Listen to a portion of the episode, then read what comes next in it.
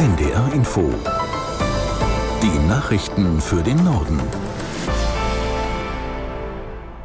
Um 19 Uhr mit Martin Wilhelmi. Israel hat auf die Militäroperation der Hamas mit Gegenangriffen geantwortet. Die Hamas hat tausende Raketen auf israelisches Gebiet gefeuert. Kommandos überquerten die Grenze des Gazastreifens und nahmen Geiseln. Auf beiden Seiten gibt es zahlreiche Tote und Verletzte. Aus Tel Aviv Bettina Meyer. Der Raketenbeschuss aus Gaza auf Israel dauert an. Gleichzeitig fliegt Israel Kampfeinsätze im Gazastreifen. In fast allen Ortschaften rund um die Grenze zu Gaza werde gekämpft, berichtet das israelische Militär. Israel hat die Gegenoffensive mit dem Namen Eisernes Schwert gestartet. Israels Premier Netanyahu hatte zuvor gesagt, Israel sei im Krieg. Israels Präsident Yitzhak Herzog forderte die internationale Gemeinschaft auf, zu Israel zu stehen und die Terrororganisation Hamas und ihre Verbündeten zu verurteilen. Nach den massiven Angriffen der Hamas hat Bundeskanzler Scholz Israel Solidarität zugesichert. Bundespräsident Steinmeier sagte nach einem Telefonat mit seinem israelischen Kollegen Herzog, sein Land müsse sich gegen den Terror verteidigen. Ähnlich äußerte sich Außenministerin Baerbock. Der Terror der Hamas muss sofort aufhören. Die deutsche Bundesregierung steht solidarisch an der Seite Israels. Israel hat das völkerrechtlich verbriefte Recht, sich gegen diesen perfiden Terror zu verteidigen.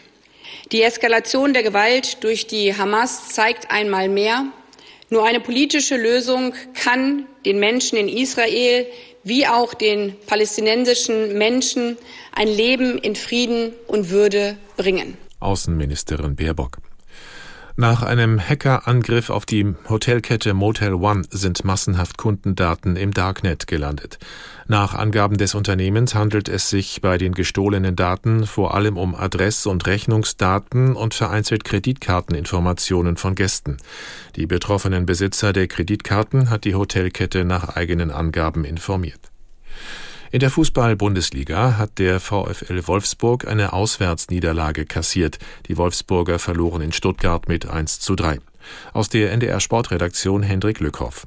In einem lange Zeit ausgeglichenen Spiel brachte Yannick Gerhardt Wolfsburg nach einer guten halben Stunde in Führung. Im zweiten Durchgang drehte Stuttgart an das Spiel nach drei Abwehrfehlern der Niedersachsen. Sero Girassi schoss alle drei Tore für den VfB und steht jetzt bei schon 13 Saisontreffern nach sieben Spielen. Stuttgart springt zumindest vorübergehend an die Tabellenspitze. Außerdem holte Dortmund trotz zwischenzeitlichem Rückstand einen 4 zu 2 Sieg gegen Union Berlin. Leipzig kam gegen Bochum nicht über ein 0 zu 0 hinaus und Aufsteiger Darmstadt gewann 2 zu 1 in Augsburg. Das waren die Nachrichten. Das Wetter, nachts gebietsweise Regen, 12 bis 6 Grad, morgen 13 bis 17 Grad, es ist 19.03 Uhr. Es gibt Dimensionen, die kann ich mir gar nicht richtig vorstellen. Alle Benzin- und Dieselautos, die jemals auf dieser Welt unterwegs waren. Dazu alle Heizungen und alle anderen Maschinen, die je Öl verbrannt haben. Unvorstellbar, oder? Klar ist, die haben einen gigantischen CO2-Ausstoß auf dem Konto, aber, und jetzt kommt's, zumindest rechnerisch ist so gut wie nichts von diesem CO2 in der Atmosphäre geblieben, weil es komplett geschluckt wurde von unseren Meeren. Ja, der Ozean, das Meer sind wahnsinnig wichtig. Also dort wird 40 mal so viel CO2 gespeichert wie in der Atmosphäre und 10 mal so viel wie an Land ungefähr. Und auf ganz langen Zeitskalen von ja, mehreren tausend bis zehntausend oder hunderttausenden von Jahren wird der Ozean das Endlager für CO2 sein. Sagt Judith Haug vom Alfred Wegener Institut für Polar- und Meeresforschung in Bremerhaven. Von der hören wir ganz am Ende noch mehr. Das Meer hat die Erderwärmung jedenfalls bislang ganz erheblich gebremst. Forscher sagen aber, da geht sogar noch mehr. Wir Menschen können auf natürliche Weise dafür sorgen, dass die Ozeane zusätzlich CO2 speichern. Und zwar, indem wir unter Wasser aufforsten, zum Beispiel Seegras. Wie das funktioniert und wie viel es fürs Klima bringt, das klären wir jetzt. Neue Folgen jeden zweiten Freitag, unter anderem in unserer App der ARD Audiothek. Ich bin Arne Schulz vom NDR. Hi, schön, dass ihr uns zuhört. NDR Info. Mission Klima. Lösungen für die Krise. Ja, und damit ihr das Thema direkt richtig einsortieren könnt, heute geht's mal wieder um die große und sehr wichtige Frage, wie können wir CO2 aus der Atmosphäre holen und dann speichern?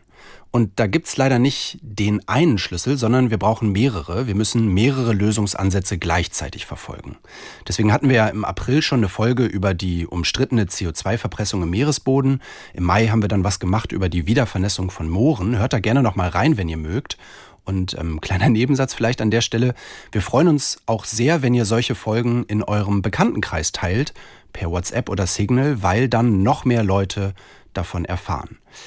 Jedenfalls, heute stellen wir euch den nächsten CO2-Speicher vor. Wir ergänzen sozusagen dieses Lösungspuzzle um ein weiteres Teil. Und das tun wir mit meiner NDR-Kollegin Jasmin Appelhans. Hi Jasmin. Hallo Arne, freut mich, dass ich hier sein kann. Seegras als Klimaschützer, ähm, das klingt jetzt für mich erstmal spontan ganz charmant. Ähm, allein schon, weil es irgendwie natürlicher und auch nicht so riskant klingt, als jetzt zum Beispiel CO2 an einer Fabrik aufzufangen und das dann irgendwo im Meeresboden zu verklappen. Mhm. Wie das im größeren Stil klappen kann, was man dabei alles beachten muss, äh, daran wird gerade geforscht. Mhm. Und zwar ja auch in einem großen Projekt hier im Norden, das äh, Sea-Store heißt. Und einen Teil dieses Projekts äh, hast du dir angeschaut. Genau, also das war am Geomar in Kiel, das ist ja das große Meeresforschungsinstitut in Kiel. Der Transparenz halber müssen wir vielleicht sagen, dass ich da auch promoviert mhm. habe. Ich bin ja vom Hintergrund her Meeresbiologin. Also könnte man sagen, ist eigentlich äh, genau dein Fachgebiet heute. Ja, im weitesten Sinne jedenfalls. Ähm, und dadurch kenne ich natürlich auch ein paar Leute, die auf dem Gebiet arbeiten. Zum Beispiel Thorsten Reusch, den habe ich für diese Folge getroffen.